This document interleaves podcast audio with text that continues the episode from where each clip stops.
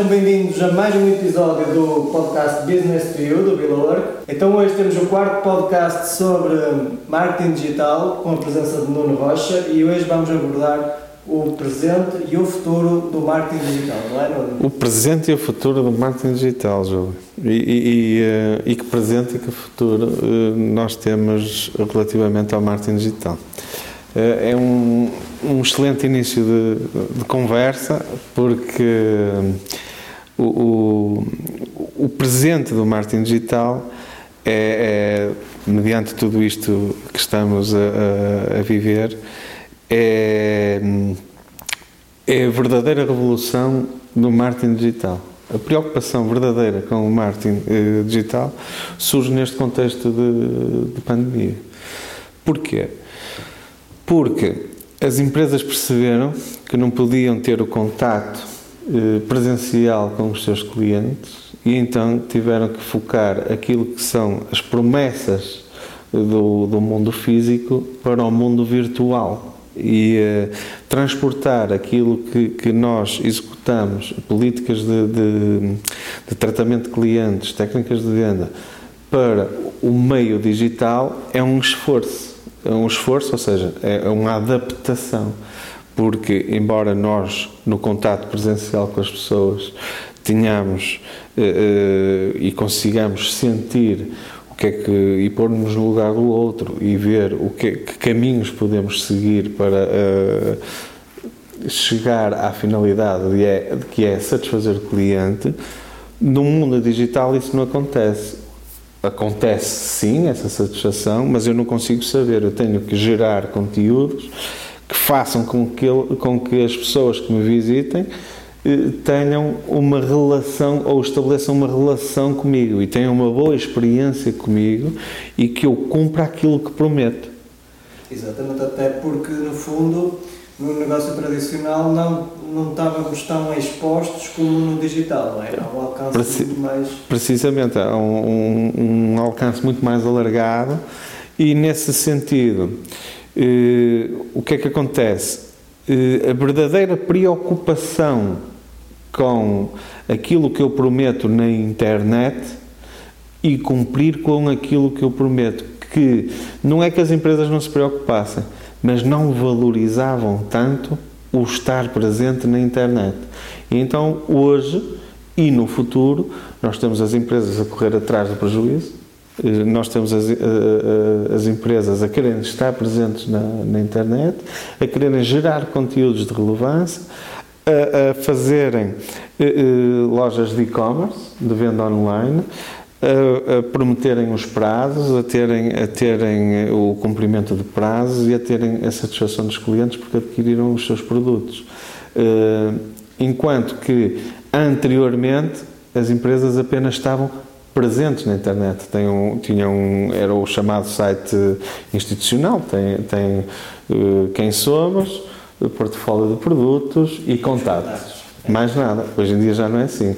Hoje em dia eu já tenho que ter o quem somos, que é obrigatório, já tenho que ter o portfólio de produtos, mas se possível com uma loja de e-commerce, tenho que dizer quais são as condições de pagamento e quais são as condições de envio, eh, tenho que ter um blog no site para gerar o tal fluxo que já falámos num podcast uh, uh, anterior e criar leads tenho que ter. Uh, e, depois há dois tipos. Sim, lá está, testemunhos, notícias, gerar sempre conteúdo, feedback. Nos, e, e, e, é essencialmente isso. Para além de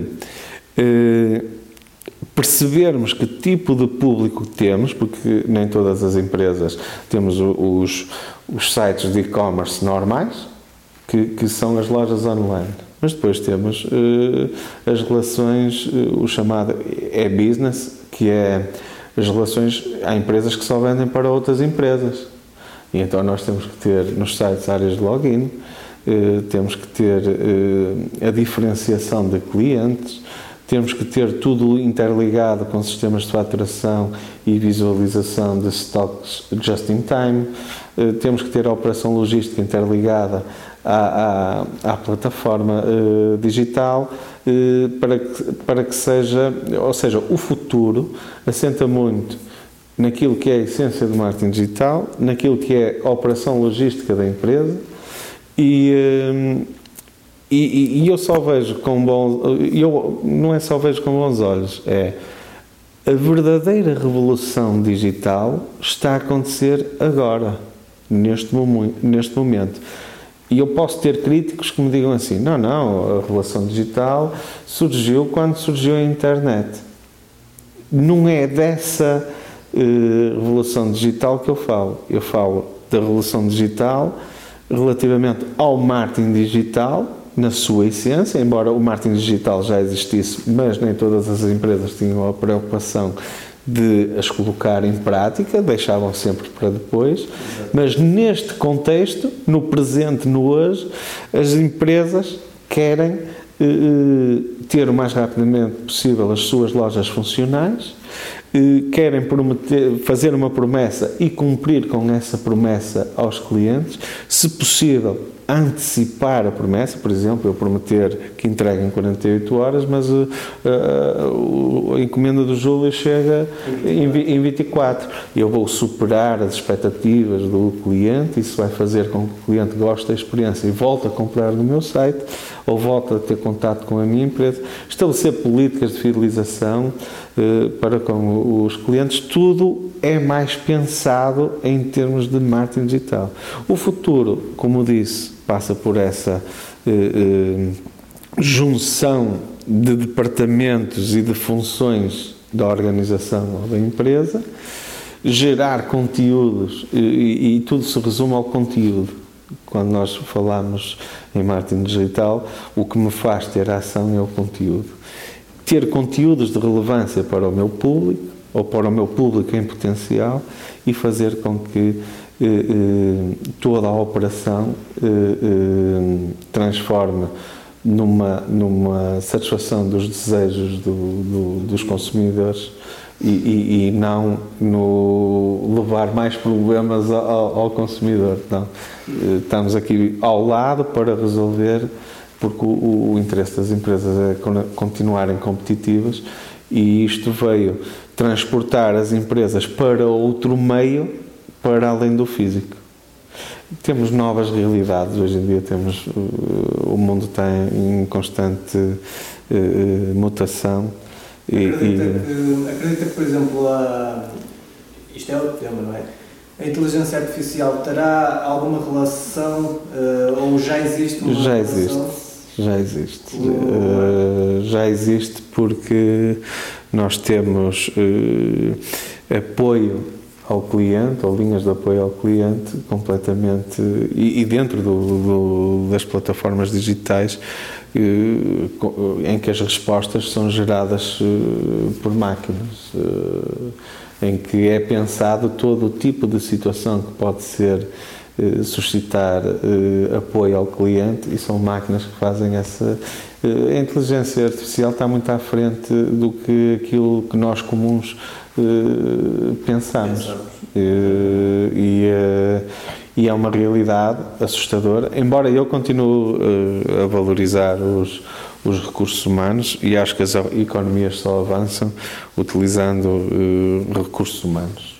Eu não é que não goste da automação porque vivo dela, claro que a automação tem os seus benefícios, mas nós não podemos uh, pensar em sistemas, em economias sustentáveis, se não pensarmos nas pessoas. E nesse sentido, nós, em termos de operações logísticas, hoje é tudo automatizado, é tudo robotizado. Se nós, não, a mim faz-me confusão andar na autoestrada e, e, e parar na, nas portagens e ter uma máquina Sim, é? é? A mim faz-me muito... faz-me confusão, porque gostava mais do bom dia e, dar o cartão e ter uma pessoa que, que me prestasse uh, o serviço. Uh, mas acho que para as economias uh, se autossustentarem tem que dar emprego às pessoas e não substituir as pessoas por, por máquinas. E isso só vai lá. E isto é futurologia pura quando os governos eh, interiorizarem que uma máquina também tem que pagar contribuições. Exatamente. É? E, e, e, aí a, a falência das seguranças sociais ou outras coisas já não se dá porque as máquinas também pagam contribuições. É? Mas isso é uma utopia eh, minha. Não, e faz, faz todo sentido. Eu por acaso estava agora a pensar aqui no teu exemplo, por exemplo, as máquinas de lavar. Sim, sim. Já. E ainda existem lavandarias, mas já existe também aquela coisa do self-service. Self-service e a pessoa está ali, o máximo que faz é contactar com outra pessoa que está no self-service também, mas eh, a máquina faz tudo. Faz tudo, faz tudo. E chegaremos no futuro, eh, e como hoje a domótica, eh, por exemplo, a área da domótica também está em extensão, que é a gente controlar a casa toda no telemóvel nós no marketing o que fazemos é comunicar essas uh, novas tecnologias todas, né? dar uma panóplia de opções aos uh, consumidores. Consumidor. Depois uh, o consumidor é que decide e tem sempre a última palavra. o consumidor é poderoso às vezes, e, e, dando aqui uma, uma chega, porque sendo a nossa última, a nossa última uh, sessão, e dando aqui uma chega. Tal como os, como os consumidores uh, têm o, a última palavra, é que têm o poder da compra, os eleitores também é que têm o poder da decisão. Só que às vezes as pessoas não se dão conta que têm esse poder. Uh, essencialmente é isso. Sem dúvida, foram quatro sessões muito enriquecedoras. Nuno, muito obrigado e esperamos tê-lo em breve novamente aqui connosco. Foi mais um podcast. Só um segundo, só um segundo, Júlio. Eu também queria agradecer. Uh, quero agradecer a oportunidade que me deram uh, para estar aqui a falar de temas uh, tão interessantes. Existem muitos mais. Agradecer à, à Vila Work, agradecer ao Júlio a oportunidade. E hum, são iniciativas como estas que nós podemos levar um pouco de nós, daquilo que fazemos, uh, às pessoas. Uh, e, e, o meu agradecimento profundo por, por, ter, por estar a pertencer a este desafio, a este projeto, a esta rubrica. Muito obrigado também aos nossos seguidores por, hum, por, por nos seguirem, no fundo, não é? E lembrem-se que juntos somos mais fortes e não percam os próximos temas que também vão ser Protege.